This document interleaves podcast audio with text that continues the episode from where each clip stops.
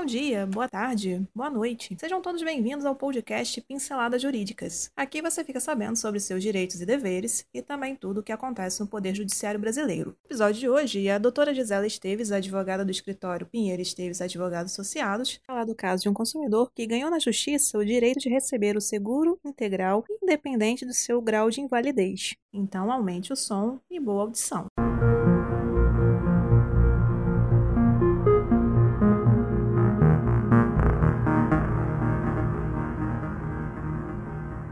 Independente do grau de validez do segurado, a seguradora pagará o seguro de vida integral. Às vezes, quando a contratação de um seguro de vida, a falta de informação prévia por parte da seguradora acerca das cláusulas limitativas com previsão de pagamento proporcional ao grau de validez não foi verificado no caso. Logo, terá a seguradora que arcar com a indenização integral em seguro de vida em caso de invalidez parcial ou permanente conforme recente decisão da segunda Câmara Civil do Tribunal de Justiça do Mato Grosso do Sul, que deu provimento ao consumidor, reformando a sentença de primeiro grau que havia julgado improcedente o pedido. Este entendimento foi modificado através de um agravo em recurso especial no Superior Tribunal de Justiça, de número 1644779, que determinou o retorno do processo para novo julgamento, considerando reanálise de provas e jurisprudência daquela corte. Considerando-se que o acordo concluiu pela legalidade da tabela utilizada pela seguradora para limitar o valor da indenização em conformidade com o grau de validez do segurado, bem como rechaçou a existência de violação ao princípio da boa-fé objetiva e aos ditames normativos do Código de Defesa do Consumidor,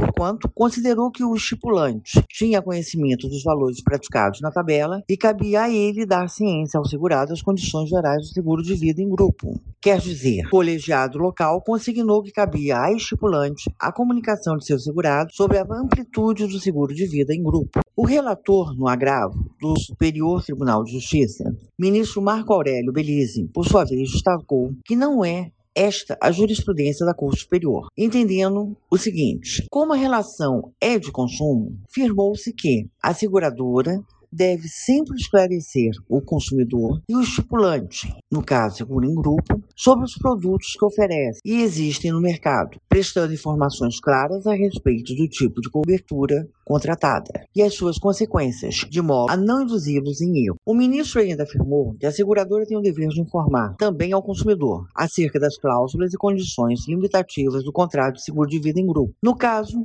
considerou que não há substrato suficiente no acórdão recorrido para aferir se de fato inexistiu comunicação cristalina ao segurado. E, por a questão tratar-se de matéria de prova, cuja análise refoge a competência do Superior Tribunal de Justiça, entendeu que impõe-se o retorno dos autos ao juízo singular para novo julgamento da lei, considerando-se agora a jurisprudência delineada. Em nova decisão, o juízo de retratação o colegiado deu provimento ao recurso e impôs o afastamento da utilização da tabela SUSEP, bem como a condenação da requerida ao pagamento integral da indenização, conforme previsão contratual, entendendo ainda o seguinte: não existe nos autos provas acerca da ciência prévia do segurado acerca das cláusulas limitativas, conforme decidiu o Superior Tribunal Federal, razão pela qual o autor faz jus ao percebimento de indenização securitária no valor integral do contrato. E por hoje é só.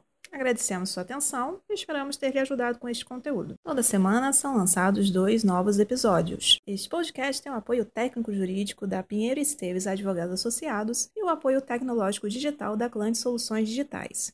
Para conhecer mais, os links estão na descrição. Até o próximo episódio.